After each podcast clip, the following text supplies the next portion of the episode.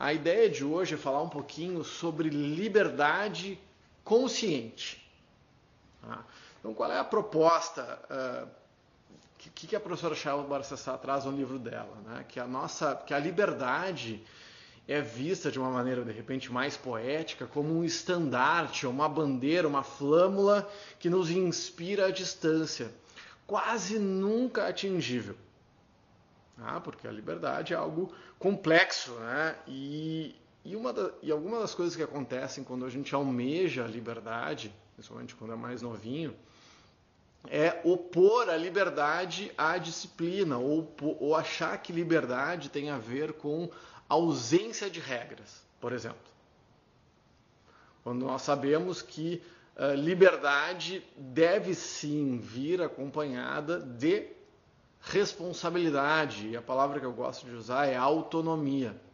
Então, para desenvolver dentro da nossa cultura a proposta de autoconhecimento matriarcal, sensorial e desrepressor, é que é uma liberdade muito mais difícil, porque ela ia com, acompanhada com a disciplina, ela deve, deve vir de, de dentro, ou seja, a liberdade vem acompanhada sempre de responsabilidade. Então, em vez de eu começar a opor o desejo de liberdade a regras, por exemplo, e me revoltar com o sistema, a nossa proposta é que a gente consiga vivenciar, agregar liberdade no nosso sistema de vida, né? conseguir ser mais livre da pele para dentro, né? ser mais livre para ser gentil, mais livre, para não se incomodar tanto com as atitudes das pessoas à nossa volta. Não é ficar acomodado. Né? Ah, não, tá tudo bem, eu não me importo. Mas é não, não deixar que o comportamento das pessoas à volta, dos, sei lá, dos políticos, da família, do marido, da mulher, do que for, nos cause mal. Porque se eu permito que a atitude dos outros tire o meu sono, me faça mal, me incomode a ponto de eu ficar estragado, por exemplo, eu sou escravo.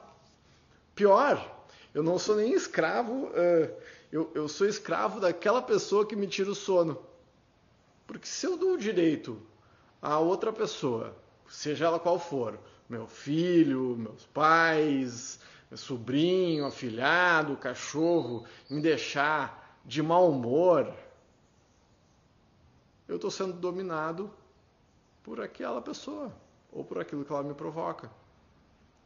Quando eu passo a. Não, como eu disse, a liberdade não tem a ver com ficar bundão, tá? Com ficar bocó e não se importar com as coisas. Né? Não é perder a capacidade de se horrorizar ou de se indignar, mas é não permitir que o mundo à volta me governe. Que eu possa transitar pelas intempéries da vida de uma maneira mais livre agindo, ah, isso aqui é justo, é ético, eu devo agir dessa ou daquela forma, mas não porque eu estou à mercê, porque eu estou sendo levado por diante pelo um emocional mal educado. E todos nós temos um emocional mal educado. Ou não educado, né? Mal educado, não educado, quase a mesma coisa. Eu estou sempre permitindo que as coisas do mundo à volta tirem o meu sono, me deixem indignado, me deixem de mau humor, me deixem com raiva. E aí estou sempre estragado nesse momento em que está todo mundo mais pressionado, né? É, as máscaras caíram, né? Para usar um, uma metáfora do momento. É, nós estamos vivendo na pele, vivendo na pele a falta de uma liberdade física, de distanciamento, é, falta de liberdade de ir e vir, mas a liberdade ela está muito mais da pele para dentro. O fato de você estar tá sentindo que perdeu a sua liberdade por estar mais em casa, por exemplo, uh, talvez não queira dizer nada, porque antes você só não se dava conta que era refém, uh, refém do julgamento dos outros, do que os outros vão pensar, uh, do que a sociedade espera, do que a família espera, do que o seu arquétipo da profissão espera. É, eu vi que a Lê entrou agora na aula, né? O que, que os médicos esperam? Como é que. Ah, mas eu sou médico, eu tenho que agir dessa ou daquela forma. A gente tem. Ah, eu sou engenheiro, eu tenho que agir dessa dessa, dessa forma. Sou arquiteto, sou, sou dentista, sou professor. Então há uma, uma pressão que é autoimposta. Há, obviamente, que há uma pressão social que, que vai nos, que vai nos cercear a liberdade, por um lado, mas ela vai cercear se eu aceitar isso. E não quer dizer que se eu me revolto, se eu sou subversivo, se eu grito subversivamente, se eu levanto bandeira, se eu saio na rua protestando, isso também não quer dizer que eu sou livre. Porque a liberdade não tem exatamente a ver com eu gritar ou não, com dizer o que eu penso ou não, mas com não permitir que, as, que os velhos paradigmas, ou os antigos paradigmas, que a cultura, que o meu emocional, que o pai com a mãe, ou a pior, a, uma das coisas mais nefastas que, que para mim, que mata os sonhos da nossa vida, é o que será que as pessoas vão pensar? Bom, essa pergunta mata os sonhos.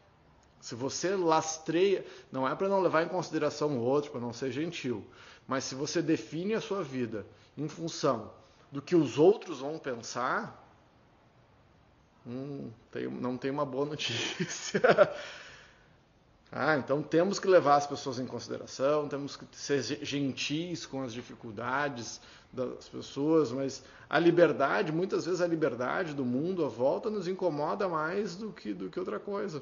Pessoas que são mais livres, que fazem o que quer. Então nós, nós ficamos aí Uh, primeiro, queremos ser livres, não conseguimos, somos presos. Segundo, nos incomodamos com a liberdade do outro, porque o outro é livre e você não é. Bom, entre o céu e a terra, como é que a gente faz aí, né? A ideia é colocar mais uh, consciência no que a gente faz. Tá? É, é entender que a liberdade e a disciplina vão andar juntas ah, ou seja, para que eu possa ser livre, eu tenho que ter mais consciente, eu tenho que ter mais poder e mais poder de escolha interna. E isso é o trabalho de autoconhecimento. Ser livre passa invariavelmente por saber quem se é, saber o que vale e o que não vale. Agora, toda vez é, que, uh, que eu me incomodo e eu sou grosseiro com alguém, por exemplo, eu sou escravo. Escravo da minha incompetência, escravo do, né, da, de uma forma uh, desajustada, no meu ponto de vista de agir, e isso todos nós somos. Eu falo, falo porque falo para mim também. Mas uh, ser gentil, independentemente do que as pessoas nos fazem, é um ato de poder e liberdade gigantesco. Ou seja, independentemente de como as pessoas agem com você, você tem a liberdade de agir com elegância, escolher agir com elegância, nossa, isso é muito poder. Marco Aurélio escreveu no livro dele há dois mil anos atrás, no livro Meditações, o seguinte: ah, a, me, a maior e melhor vingança é sermos diferentes do inimigo.